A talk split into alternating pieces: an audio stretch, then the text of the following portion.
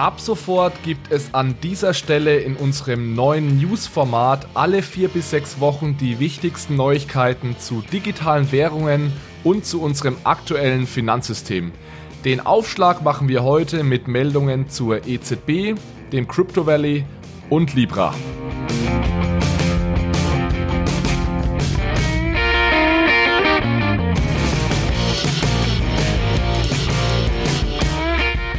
Hallo zusammen zu einer neuen Episode von Bitcoin, Fiat und Rock'n'Roll. Hier geht es um digitale Währungen, um unser aktuelles Geldsystem und um die großen Fragen rund um das Thema Geld. Vor zwei Wochen habe ich euch gefragt, wie ich am besten die News verpacken sollte in den Episoden hier in, im Podcast. Vielen Dank schon mal an dieser Stelle für eure Rückmeldungen. Der generelle Tenor war, dass News sehr gerne hier vorkommen sollten, aber es ist eventuell nicht so klug, das immer vor diesen allgemeinen Themen zu verpacken, denn viele Episoden, die ich hier mache, sind ja Evergreens, das heißt, die kann man sich nach einem oder sogar nach zwei Jahren immer noch anhören und da würde es eventuell stören, wenn dann die ersten fünf bis zehn Minuten immer nur über tagesaktuelle Dinge gesprochen wird, die dann eventuell in einem Jahr gar nicht mehr relevant sind. Deswegen starten wir heute ein neues Format. Es gibt ab sofort einmal im Monat oder alle vier bis sechs Wochen geballt und verständlich aufbereitet die spannendsten Neuigkeiten der letzten Wochen aus dem Bereich der digitalen Währungen. Für die erste Runde heute habe ich mir gleich Verstärkung mit ins Boot geholt und zwar einen guten Freund von mir, Michael Blaschke. Ja, also Michael ist oder war Doktorand an der Universität in St. Gallen. Er verbringt aktuell aber einen Forschungsaufenthalt an der London School of Economics. Äh, Michael unterstützt mich schon seit einigen Wochen hier sozusagen im Backoffice mit Rechercheaufgaben und wird uns ähm, des Öfteren hier bei den News-Folgen in Zukunft unterstützen. Ziel ist es auch, äh, dass Michael sozusagen die Fragen stellt, die sich eventuell einige von euch da draußen auch stellen. Also wenn ich hier meine Monologe halte, da merke ich ja eventuell ab und zu nicht, falls etwas unklar geblieben ist. Und Ziel wäre es wirklich, dass äh, Michael da dann ab sofort dazwischen gehen kann und nochmal nachhaken kann. Und so wird das Ganze hoffentlich etwas dynamischer und kurzweiliger für euch. Ähm, bevor wir loslegen, würde ich vorschlagen, Michael, sag doch gerne mal äh, ein, zwei Worte zu dir selbst und stell dich den, den Zuhörern kurz vor. Ja, sehr gerne. Ähm, in der Tat äh, beende ich derzeit meine Promotion äh, während eines Auslandsaufenthalts an der London School of Economics. Dabei forsche ich zum Thema digitale Plattformen, noch spezieller, wie deren Überleben gesichert werden kann. Ein prominentes Beispiel ist ja zurzeit Facebook, das zwar nach wie vor sehr erfolgreich ist, dessen Überleben aber äh, mindestens nicht garantiert ist. Und ähm, parallel zur Promotion äh, war ich auch längere Zeit als Software-Designer bei der SAP unterwegs. Ähm, privat treibe ich wie du gerne Triathlon und äh, ich wollte noch sagen, dass es mir eine Ehre ist, hier mein bescheidenes Wissen bei den News äh, zunächst mal ähm, zum Besten zu geben. Perfekt. Dann würde ich vorschlagen, steigen wir direkt in das erste Thema ein. Wir beginnen mit einer Sache, die in den letzten Tagen in aller Munde war. Und zwar hat die Europäische Zentralbank am 12. September einige wichtige geldpolitische Entscheidungen verkündet, allen voran eine Senkung des Einlagenzinses von minus 0,4% auf minus 0,5%. Also für die, die das eventuell nicht so auf dem Schirm haben, es gibt ja bei uns in der, im, im Eurosystem einen sogenannten Zinskorridor. Das heißt, es gibt drei wichtige Zinsen, die die EZB festlegen kann. Das ist einmal der Leitzins, das ist also normalerweise der wichtige Zins, den die EZB verändert. Dann gibt's aber auch den sogenannten Einlagezins, der liegt unter dem Leitzins und die sogenannte Spitzenrefi Spitzenrefinanzierungsfazilität, die liegt über dem Leitzins. Also es ist deswegen auch, wird das Ganze Zinskanal oder Zinskorridor genannt. Und wie gesagt, normalerweise wird der Leitzins verändert und diese Zinsen am unteren und am oberen Ende dieses Kanals werden einfach mit verändert. Was jetzt ein bisschen speziell war, war, dass die EZB eben nur diesen unteren Zins, den Einlagezins verändert hat. Und der Grund, warum sie das gemacht hat, ist, dass seit einigen Jahren, also eigentlich seitdem es jetzt diese viele Überschussliquidität in der Eurozone gibt, seitdem die Staatsanleihenkäufe begonnen haben, ist dieser untere Zins, dieser Einlagezins eigentlich mehr oder weniger zum Leitzins geworden. Denn alle kurzfristigen Zinsen in der Wirtschaft, also die ganzen Geldmarktzinsen, die die EZB versucht zu steuern, die sind mehr oder weniger auf der Höhe des Einlagenzinses. Das heißt, wenn man als EZB, als Zentralbank jetzt Einfluss haben will auf den Marktzins, und das ist ja immer das Ziel der Zentralbank, dann muss man diesen Einlagezins verändern. Und deswegen war diese Absenkung des Einlagezinses eigentlich gleichbedeutend damit, dass der Leitzins verändert wurde. Also das war die erste prominente Sache, die die EZB umgesetzt hat. Die zweite Sache war die Wiederaufnahme der Anleihenkäufe, also das sogenannte Quantitative Easing äh, wird wieder aufgenommen. Ab dem 1. November werden monatlich 20 Milliarden Euro in äh, Anleihen investiert. Die EZB kauft wieder Anleihen. Es wurde dann oft jetzt berichtet, ja, es wird hier ein mega Anleihenkaufprogramm wieder aufgesetzt. Man muss das aber so sehen, dass die ursprünglichen Anleihen, das ursprüngliche Anleihenkaufprogramm, das jetzt über die letzten Jahre gelaufen ist, da wurden zwischen 40 und 80 Milliarden monatlich gekauft. Also von daher ist das jetzt erstmal ja wieder ein, ein kleiner Schritt Richtung Anleihenkäufe. Allerdings das Besondere hier ist, dass das Programm wirklich unbegrenzt läuft. Also Mario Draghi hat in der Pressekonferenz gesagt, äh, es gibt keine zeitliche Begrenzung für dieses äh, Programm so, das wird so lange durchgezogen, bis die Inflation eben wieder sich im Zielbereich ähm, bewegt. Gut, und dann gab es eine dritte Sache, da werde ich jetzt nicht im Detail drauf eingehen, und zwar gab es eine neue Runde der sogenannten Targeted Long-Term Refinancing Operations, die werden auch Teltros genannt. Ähm, ja, da geht es darum, dass Banken dazu bewegt werden sollen, wieder Kredite zu vergeben an die Privatwirtschaft. Also Banken werden sozusagen dafür belohnt, wenn sie Kredite an die Privatwirtschaft äh, geben. Und was dann noch ganz wichtig war, denn das ist wirklich etwas Neues, was andere Zentralbanken teilweise schon machen, aber die EZB noch nie gemacht hat.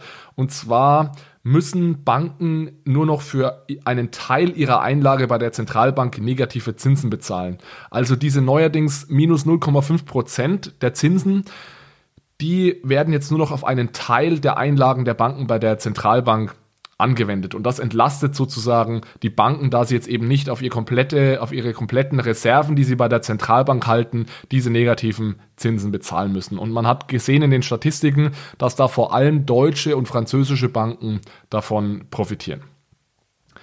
Also ich möchte da jetzt gar nicht weiter im Detail auf diese einzelnen Entscheidungen eingehen. Dafür bräuchten wir wirklich eine extra Episode.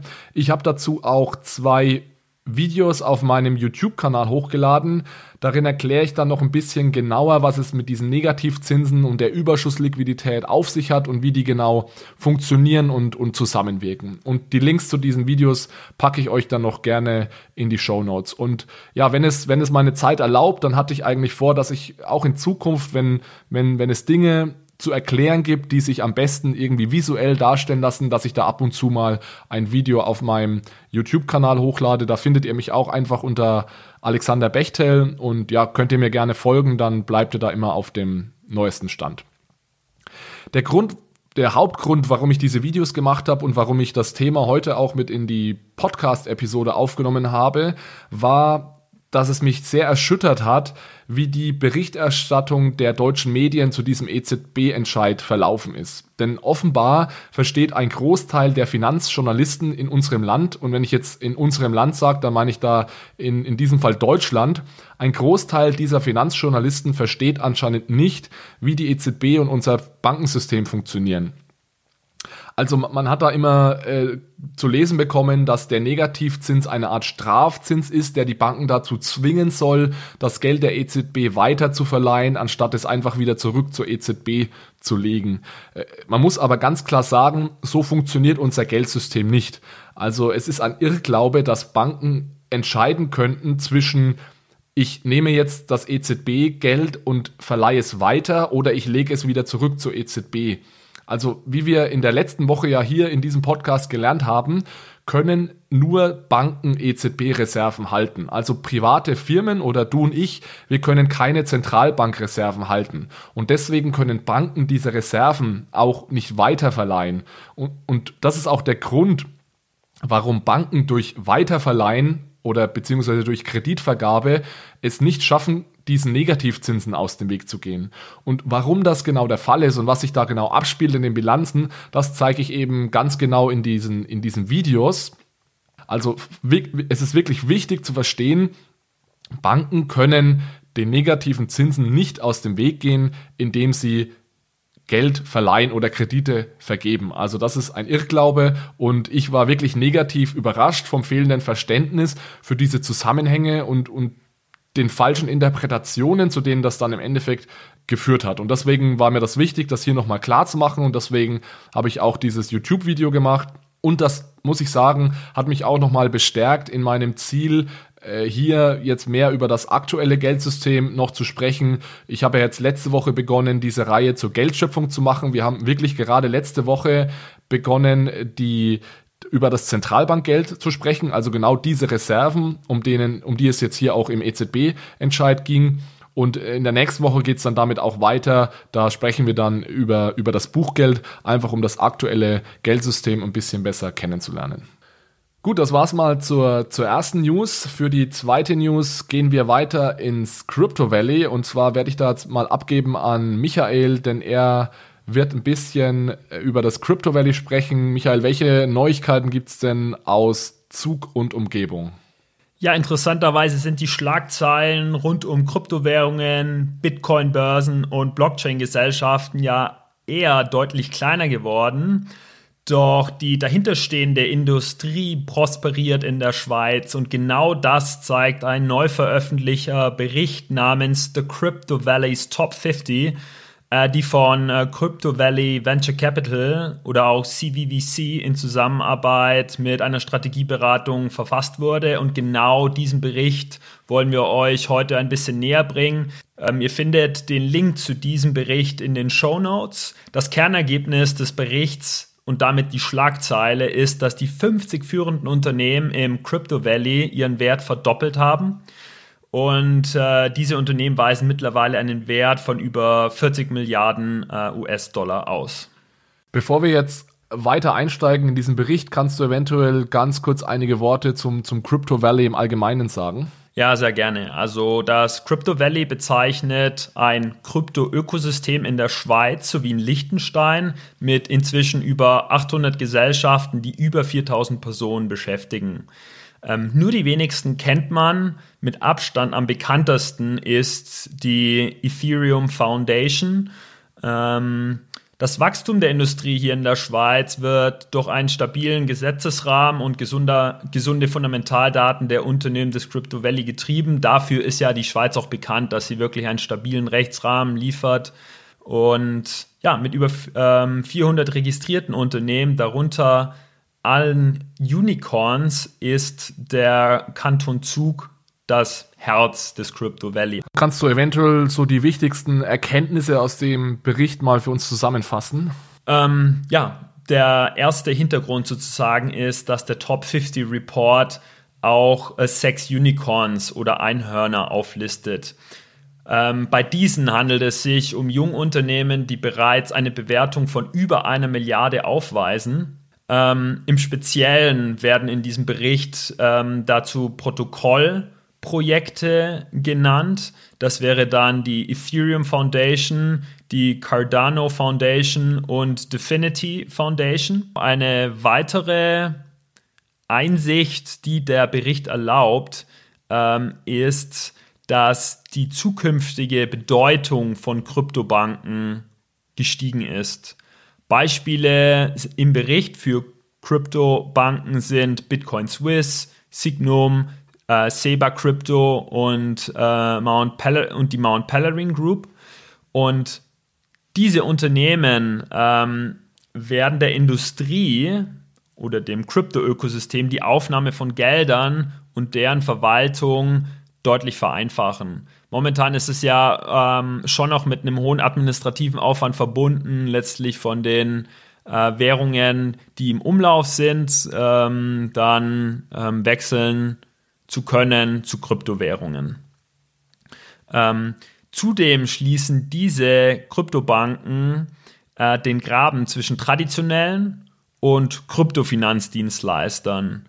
Ähm, interessanterweise haben Signum und äh, Seba vor kurzem von der Finanzmarktaufsicht FINMA eine Banklizenz erhalten. Frage an dich, warum ist es denn für die Kryptounternehmen so entscheidend, ähm, diese Lizenz zu bekommen? Ja, also erstmal ist es unglaublich schwierig, äh, eine Banklizenz zu bekommen. Das hat relativ hohe Anforderungen, also was, du musst da sehr viel Kapital mitbringen, du musst sehr viel aufsichtsrechtliche ähm, ja, Anforderungen erfüllen. Aber wenn du natürlich eine Banklizenz hast, dann darfst du Dinge tun, die zum Beispiel ähm, Money Transmitter, das wäre was, was so ein bisschen unter der Banklizenz ist, die die nicht machen dürfen. Also als Bank darfst du natürlich Depositen annehmen, darfst Depositen verwalten, verwahren, ähm, darfst äh, Zinsen auf die Depositen zahlen und, und diese Dinge, die du als nicht-Bank sozusagen nicht darfst. Äh, und es, es war, ich habe ein interessantes Interview zufällig gesehen auf dem, auf einem der Podcasts von Laura Shin. Sie hat ja zwei Podcasts. Ich weiß jetzt nicht, welcher der beiden es war. Könnt ihr mal nachschauen. Sie hat da ein Interview geführt mit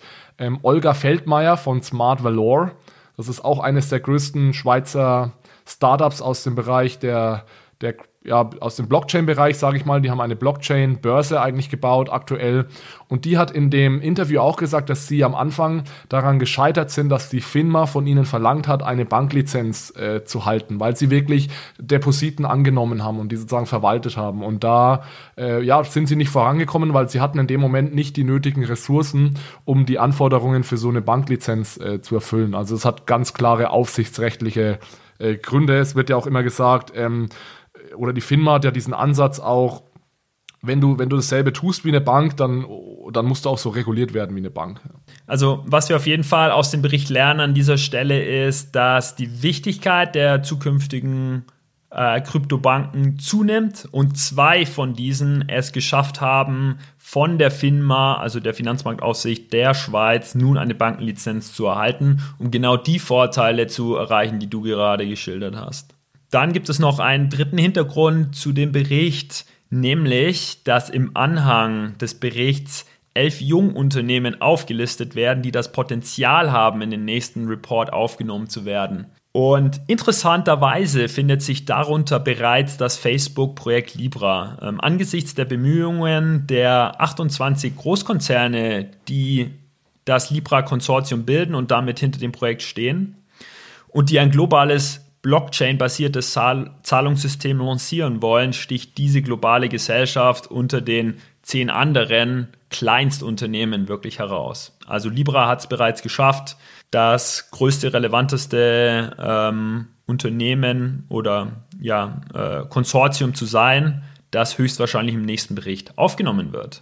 Ja, also Libra, ich meine, die Libra Association ist ja auch schon gegründet, die hat auch schon einen Vorsitz sozusagen, der hat sich auch vor kurzem geäußert und hat gesagt, dass Libra oder sie, die Association plant zumindest Libra im zweiten Halbjahr 2020 an den Markt zu bringen. Also ist nicht so, dass Libra jetzt nur aus diesem White Paper besteht, das, das da von Facebook veröffentlicht wurde, inklusive der anderen Mitglieder vor einigen äh, Wochen, sondern das ist tatsächlich schon institutionalisiert. Und das war jetzt eigentlich auch die perfekte Überleitung zum, zum letzten Thema, zum dritten Thema für heute. Und zwar soll es da nochmal über, über Libra gehen. Und zwar hat die Libra Association die Schweizer Finanzmarktaufsicht FINMA kontaktiert und dort um eine Einschätzung gebeten, wie die FINMA denn das Libra-Projekt samt der Libra-Währung rechtlich einordnen würde. Also solche Anfragen für eine rechtliche Einschätzung, die sind jetzt nicht unüblich. Es gehört also auch zu den Aufgaben der FINMA, potenzielle, potenziellen Marktteilnehmern mitzuteilen, wie, die Schweizer, äh, wie das Schweizer Aufsichtsrecht voraussichtlich angewendet wird. Also deswegen hat sich die FINMA jetzt eben auch zu Libra geäußert und hat in diesem Zusammenhang auch einige Richtlinien zu Stablecoins im Allgemeinen veröffentlicht. Also Libra ist ja ein sogenannter Stablecoin. Das bedeutet, Libra ist besichert mit Währungen auf der einen Seite, also dem Euro, dem US-Dollar und auf der anderen Seite mit sicheren Wertpapieren, also Dingen wie Staatsanleihen. Es gibt auch andere Stablecoins, die sind dann teilweise mit Rohstoffen besichert, mit Immobilien oder sogar mit anderen Kryptowährungen. Also da gibt es verschiedene Modelle. Und zu diesen Stablecoins und zu Libra im Speziellen hat sich die FINMA nun etwas detaillierter geäußert. Grundsätzlich folgt die FINMA bei Stablecoins dem bisherigen Ansatz im Bereich der Regulierung, wenn es um Token geht. Also was zählt, ist hier immer die wirtschaftliche Funktion und der Zweck eines Tokens. Also es ist erstmal zweitrangig, ob es sich beim Token um, jetzt um einen Stablecoin handelt oder ob der Coin oder der Token äh, sonst irgendeine Bezeichnung hat. Also es ist so diese der, der Leitsatz, der da gilt, ist Substance over Form. Also der Inhalt ist wichtiger als die Art oder die Form des Tokens. Und was mir an der Regulierungspraxis der FINMA gefällt, ist, dass die FINMA erstmal technologieneutral an Innovationen herangeht. Also es ist, es ist erstmal egal, ob eine Innovation auf der Blockchain basiert oder eine andere Technologie, Technologie benutzt. Die FINMA reguliert immer basierend auf Prinzipien. Also ich habe das vorhin schon mal äh, kurz erwähnt. Äh, same Risk, same Rules. Das heißt, wenn etwas genau dasselbe macht wie eine Bank, dann muss es auch wie eine Bank ja, reguliert sein. Also selbe Risiken wie eine Bank, selbe Regeln wie, wie, wie bei einer Bank. Und genau diese Prinzipien kommen jetzt eben auch im Fall von Libra zum Einsatz. Laut FINMA würde das Libra-Projekt eine Bewilligung als sogenanntes Zahlungssystem benötigen. Also das ist, ja, man kann jetzt sagen, das ist eine Stufe unter der Bankenlizenz oder vielleicht sogar zwei Stufen. Dieser Begriff Zahlungssystem, der ist definiert im Finanzmarktinfrastrukturgesetz in der, in der Schweiz. Also es hört sich jetzt gefährlich an, aber im Endeffekt äh, ist ein Zahlungssystem einfach, und ich zitiere das jetzt mal aus dem, aus dem Gesetz, als Zahlungssysteme gelten Einrichtungen, die Zahlungsverpflichtungen abrechnen und abwickeln. Also es werden Zahlungen abgerechnet und abgewickelt, das ist klar, das macht Libra auf jeden Fall. Und dann geht's weiter. Dann es wird in dem Gesetz auch noch festgelegt, ab wann eine Bewilligung benötigt wird. Denn nicht jedes Zahlungssystem braucht automatisch eine Bewilligung der FINMA, aber einige eben schon. Und das ist eben dann der Fall, wenn die Funktionsfähigkeit des Finanzmarktes oder der Schutz der Finanzmarktteilnehmer es erfordern, dass das Zahlungssystem reguliert wird. Und das Zahlungssystem soll, darf nicht von einer Bank betrieben werden. Also sobald ein Zahlungssystem von einer Bank betrieben wird, fällt es natürlich automatisch unter die Banklizenz. Dann ist das also sicher. Das ist bei Libra ja aber nicht der Fall. Und Libra fällt eben genau in diesen Bereich rein, dass es Zahlungsverpflichtungen abwickelt und gleichzeitig nach Meinung der FINMA eben starke Auswirkungen auf die Funktionsfähigkeit des Finanzmarktes haben könnte und deswegen eben auch eine Bewilligung der FINMA benötigt. Also als, als Zahlungssystem ist es dann so, dass man eben nicht ganz so strikte äh, Anforderungen hat wie als Bank. Man unterliegt aber beispielsweise schon automatisch dem Geldwäschegesetz. Also mit Hinblick auf die Bekämpfung von Geldwäsche muss da die Libra Association wirklich höchste internationale Standards einhalten. Und ein weiterer wichtiger Punkt ist auch, dass nach diesem Finanzmarktinfrastrukturgesetz für sämtliche risikoerhöhenden Dienstleistungen die von so einem Zahlungssystem auch gehen, ausgehen, auch zusätzliche Anforderungen gestellt werden. Also einfach gesagt nochmal, wenn etwas als Zahlungssystem reguliert ist, aber eventuell zusätzliche Risiken entstehen, die vielleicht für so ein Zahlungssystem jetzt nicht üblich sind, dann kann das trotzdem als Zahlungssystem reguliert sein, aber es werden dann an dieses Zahlungssystem e-, eben zusätzliche Anforderungen gestellt. Also hier sehen wir wieder dieses Prinzip Same Risk, Same Rules.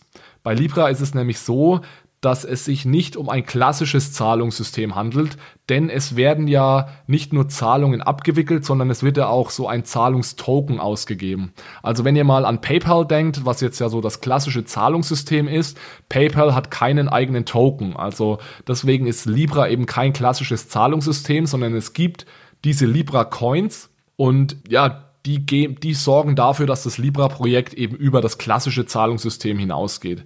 Und deswegen wird Libra auch zusätzliche Anforderungen erfüllen müssen. Und diese zusätzlichen Anforderungen, die betreffen ganz verschiedene Bereiche. Ein Beispiel ist ähm, das Management der Libra-Reserve, das eben ganz spezielle äh, Anforderungen noch, noch erfüllen muss. Ähm, aber inwieweit erhöht denn die Tatsache, dass mit Coins hantiert wird, äh, das Risiko? Also ich, ich bleiben wir mal hier beim Beispiel der, des Managements der Libra Reserve. Also es ist ja so, dass diese Token, die ausgegeben werden, diese Libra Coins, mit denen bezahlt wird am Ende, die sind ja besichert mit Euros, US-Dollar und Staatsanleihen. Das heißt, da muss eine Reserve gehalten werden. So, und diese Reserve, die gibt es ja bei sowas wie PayPal nicht. Also PayPal transferiert ja direkt in Euro, US-Dollar. Es gibt keinen PayPal-Coin. So, und dadurch, dass du jetzt so eine Reserve hast, entstehen einfach neue Risiken. Denn was passieren kann, ist, du bist, sollst ja immer in der Lage sein, deinen Libra-Coin zurücktauschen zu können in Euro und US-Dollar. Jetzt, jetzt kann es aber passieren, dass wenn diese Reserve nicht ordentlich gemanagt ist, dass es da zu Liquiditätsschwierigkeiten kommt. Und dass beispielsweise die Libra Association dann eben an den gewissen Tagen, wenn es wirklich drauf ankommt, deinen Libra-Coin nicht umtauschen kann in in, in Euro oder US-Dollar. Und das soll eben auf jeden Fall verhindert werden. Und das Problem ist, dass du diese extra Anforderungen eben in so einer normalen äh, Zahlungssystemsregulierung nicht dabei hast. Und deswegen gibt's diese, diese zusätzlichen, zusätzlichen Anforderungen. Und eigentlich ist das ein ganz ganz gute Frage der, zu dem letzten Punkt, den ich noch machen wollte. Denn die FINMA macht zum, zum Schluss noch, noch einen ganz wichtigen Punkt. Und zwar kann das Libra-Projekt nur als Zahlungssystem eingestuft werden, wenn die Erträge und die Risiken, die äh, entstehen in diesem Zahlungssystem, vollständig von der Libra Association getragen werden. Also das heißt, sowohl die Rendite, die, die durch die Reserve zustande kommt. Also es ist ja so, dass das Geld, das in dieser Reserve liegt, das wird ja angelegt. Teilweise hält man das natürlich liquide als Euro und US-Dollar, aber teilweise wird das ja auch in Staatsanleihen investiert und das, dadurch bekommt die Libra Association ja eine Rendite. Und die FINMA sagt eben, dass es dass die, das Libra-Projekt kann nur ein Zahlungssystem sein, wenn diese Rendite, die von der Reserve kommt, auch in der Libra Association bleibt und nicht an die, an die Besitzer des Libra-Coins ausgezahlt wird. Also das ist noch äh, relativ speziell und denn, also ich habe mich ja mit Peter Bofinger unterhalten vor einigen Episoden zum Thema Libra und sein Kritikpunkt war es ja, dass, ja toll, dann halte ich äh, Libra-Coins, mit denen ich bezahle aber ich bekomme nicht mal Zinsen drauf, weil die Libra Association nimmt dieses Geld, legt es in Staatsanleihen an, verdient sich die goldene Nase und ich als eigentlicher Investor in den Libra Coin oder als eigentlicher Besitzer des Libra Coins sehe eben nichts von dieser Rendite. Und ich habe damals schon gesagt, dass es dass der, der Grund ist, warum die Libra Association das macht, ist höchstwahrscheinlich, weil sie es nicht anders machen kann. Denn wenn die Libra Association nämlich die Rendite ausbezahlen würde, dann wäre sie kein Zahlungssystem. Dann wäre sie nämlich entweder müsste sie eine Bank sein und dann sind wir wieder bei diesem alten Problem, dass dass eine Banklizenz benötigt wird, oder sie wäre eventuell so etwas wie, wie ein Fonds, ein ETF, ja, und dann hat man wieder andere Regulierungen, denn angenommen, die Libra Association wäre ein Fonds, dann würde es bedeuten, dass der Libra Coin, also der Bezahltoken, im Endeffekt ein Wertpapier ist, auf das man dann Rendite bekommt oder Zinsen bekommt. Und das würde bedeuten, dass wann auch immer ich ein Wertpapier kaufe oder verkaufe, das heißt, wann immer ich den Libra Coin benutze, um zu bezahlen, würden Steuern fällig werden, weil ich ja Wertpapiere handel sozusagen.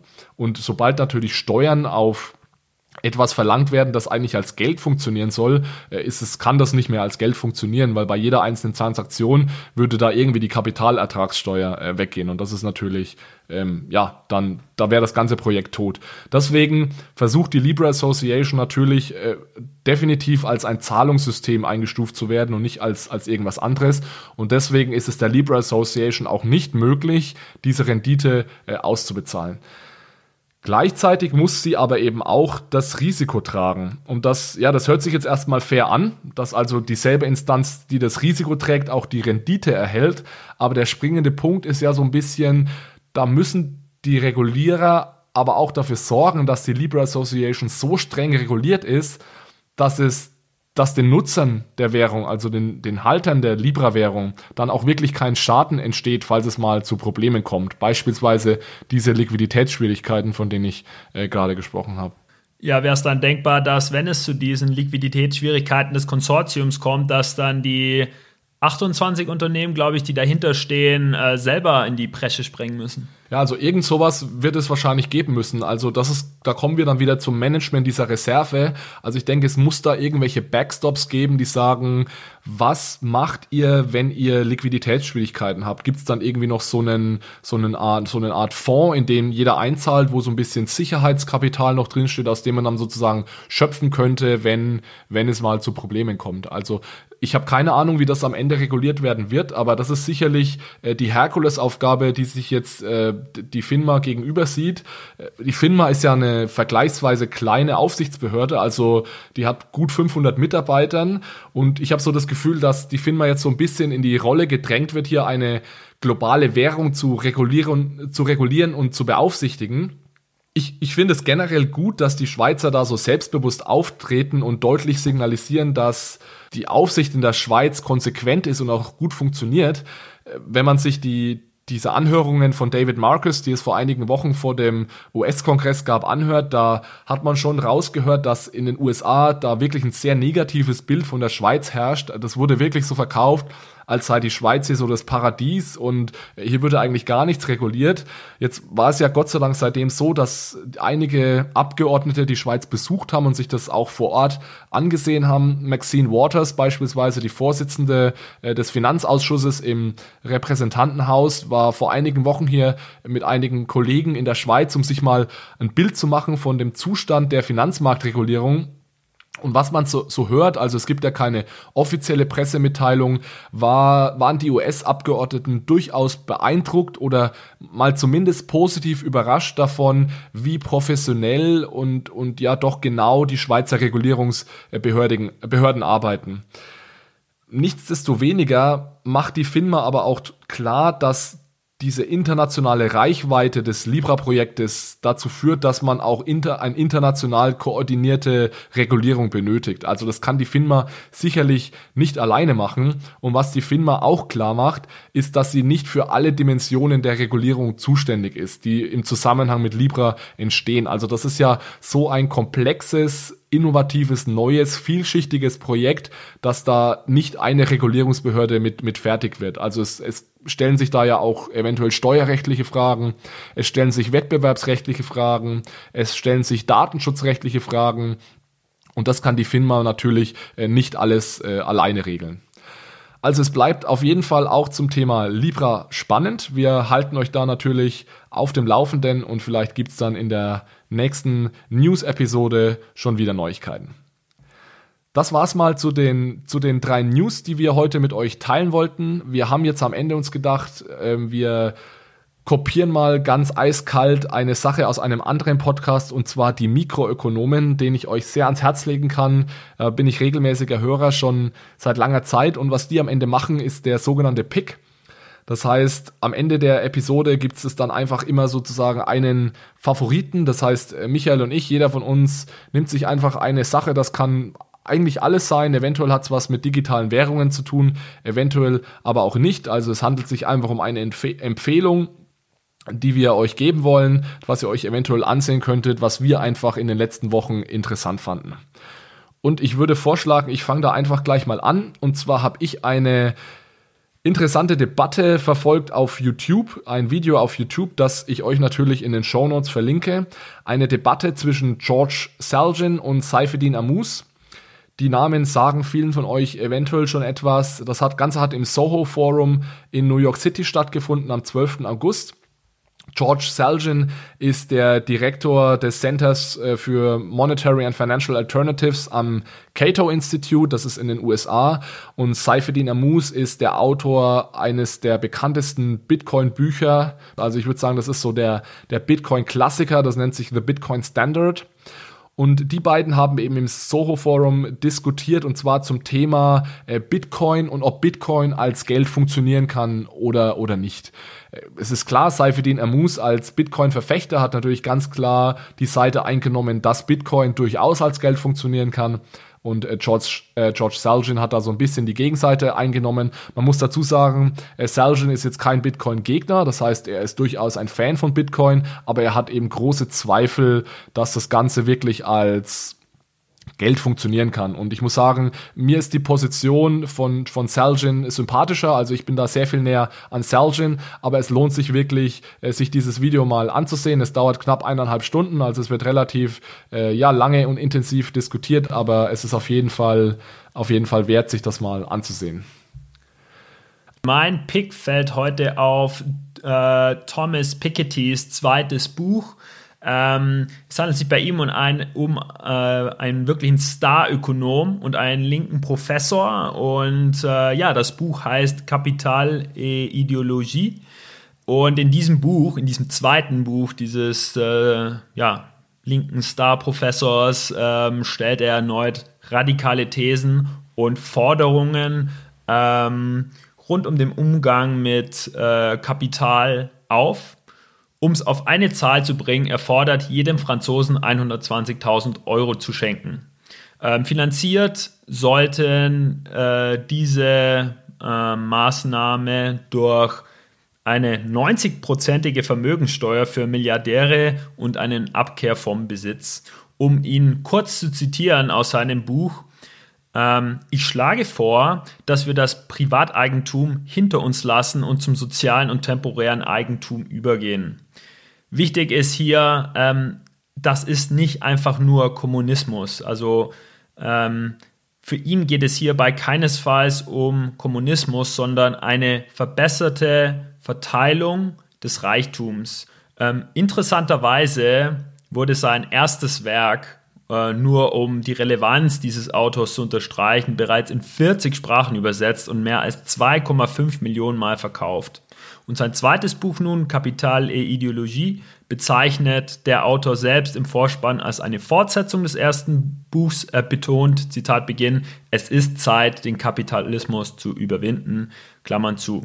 Nur als kleine Anmerkung, äh, das ist jetzt keine ähm, ja, politische Äußerung von uns irgendwie. Also ich habe das Buch noch nicht gelesen. Ich beziehe dazu auch jetzt keine äh, ja, Stellung, ob er recht hat oder nicht. Auf jeden Fall, das zweite Buch eines Star-Ökonomen ist definitiv ein Pick wert. Ja, ich habe das erste Buch zumindest in Teilen gelesen. Das war ja ein, ein Riesenwälzer, auch sehr technisch teilweise. Also es ist jetzt nicht so, dass sich das irgendwie äh, am Abend gemütlich am Lagerfeuer lesen lässt. Da muss man sich schon äh, wirklich konzentrieren. In, in das zweite Buch habe ich auch noch nicht reingesehen. Äh, ich vermute aber mal, dass das, dass das ähnlich sein wird. Ich meine, er ist Ökonom und das sind eben schon, ähm, ja, es sind keine, keine ökonomischen Fachartikel natürlich, aber es sind schon ökonomische Fachbücher, würde ich jetzt mal sagen. Also ich denke mal, das ist auf jeden Fall für die ökonomisch sehr Interessierten unter euch äh, sicherlich interessant. Ich würde aber so oder so, falls ihr das erste Buch noch nicht gelesen habt, dann auf jeden Fall mit dem ersten anfangen. Ja, dann würde ich sagen, belassen wir es mal dabei. Äh, wir sind jetzt schon äh, relativ fortgeschritten in der Zeit, deswegen würde ich mich einfach mal fürs Zuhören bedanken bei euch. Gerne mal Feedback zu diesem neuen Format. Also das war jetzt heute mal einfach so ein erster Testversuch, das Ganze zu zweit hier aufzunehmen. Ähm, nächste Woche geht's wieder ganz normal weiter in der Reihe zur Geldschöpfung. Da bin ich dann auch wieder alleine unterwegs. Und zwar werden wir uns nächste Woche dem Thema Buchgeld widmen. Also nach der ersten Episode zum Thema Zentralbankgeld kommt nächste Woche das Thema Buchgeld. Also wie entsteht Buchgeld? Und dann wird es in den darauffolgenden Wochen noch weitergehen. Es geht darum, wie Bitcoin entsteht. Wir werden sicherlich auch darüber sprechen, wie Libra entsteht, um einfach so ein bisschen ein besseres Verständnis für diese verschiedenen Arten von, von Geld zu, zu schaffen. Alles klar, vielen Dank fürs Zuhören. Wir sehen uns dann beim nächsten Mal. Macht's gut. Ciao, ciao.